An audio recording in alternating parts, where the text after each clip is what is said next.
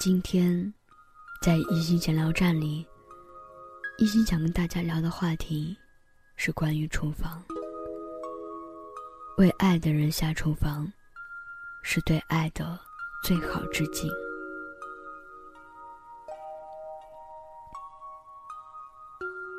我想说，我是一个幸福的小姑娘，因为我有一个会做饭的妈妈。唐小姐也是最幸福的姑娘，因为她同样拥有一位会做饭的母亲。小琪说，唐小姐所有的生日蛋糕，都是她的妈妈亲手烘焙的。唐小姐上幼儿园的时候。她的妈妈会烤许多小饼干，用包装纸分装好多份，让唐小姐带着去幼儿园。她很乐意把这些烤的小饼干分享给他的小朋友。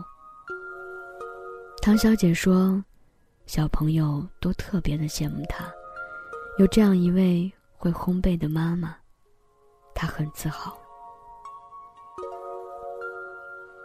沐浴在母爱下的姑娘，每天都能吃到妈妈用心做的菜肴。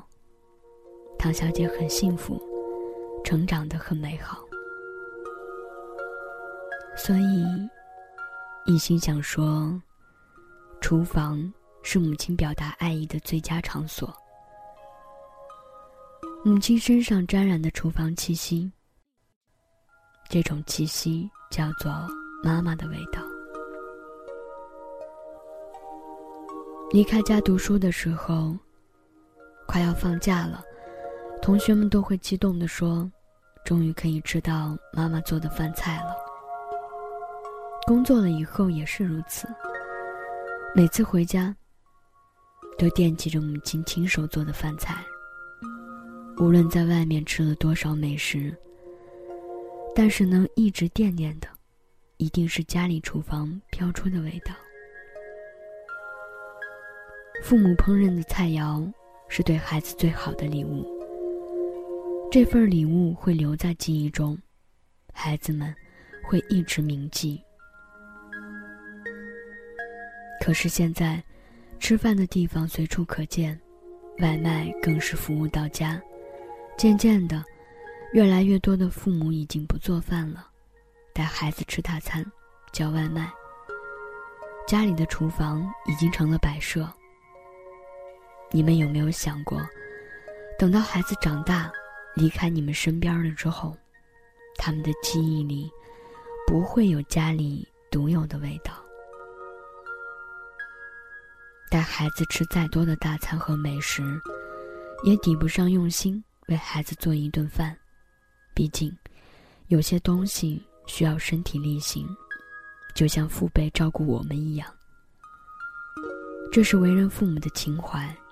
也是对子女的善待。两个家最大的区别是什么？可能有人会说，是地理位置、大小和装修。但是我觉得，两个家最大的区别不是卧室，不是洗手间，也不是客厅和阳台，而是厨房。因为一个家，一栋房子，任何地方，都可以靠装修来美化。可以尽显高端和大气，也可以低调有内涵。但是唯独只有厨房的感觉，是装修无法企及的。家，是需要烟火气息的，不然就和宾馆酒店的感觉。相差无几。去不同的家里做过客，有些家给我的感觉是温暖，有些家给我的感觉，则是少了一些烟火气息。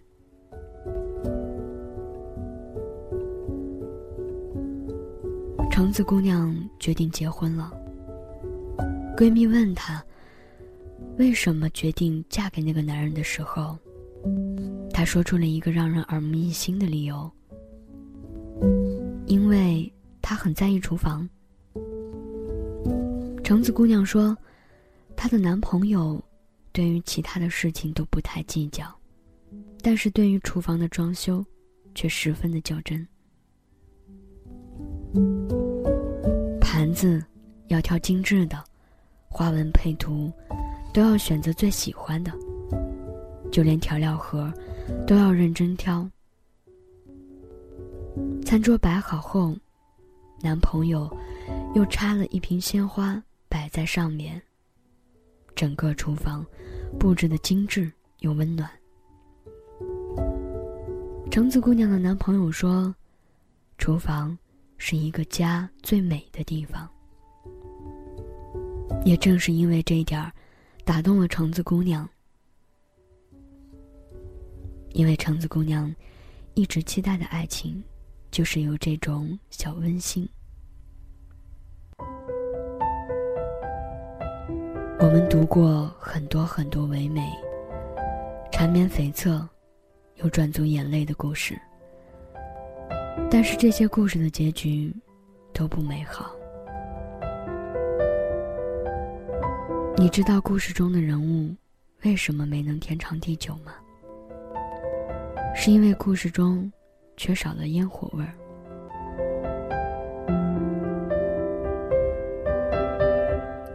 太过超凡脱俗，不食人间烟火。爱情是精神的愉悦和享受，但是爱情也需要烟火气息，因为相爱的人亦是凡人。爱一个人。是需要看得见、摸得着的表达。有人能陪你天南地北，但是鲜有人能陪你在菜市场。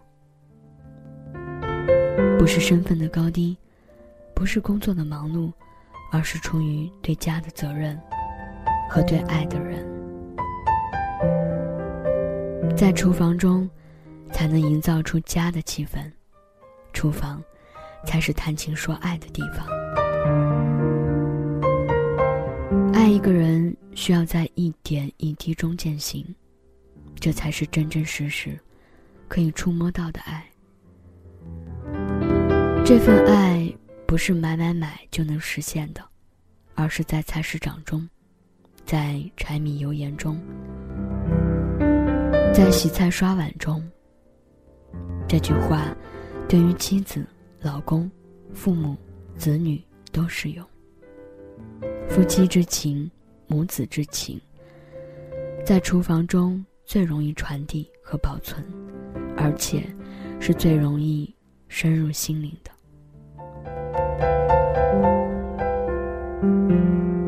周末花点时间，一个人逛逛菜市场。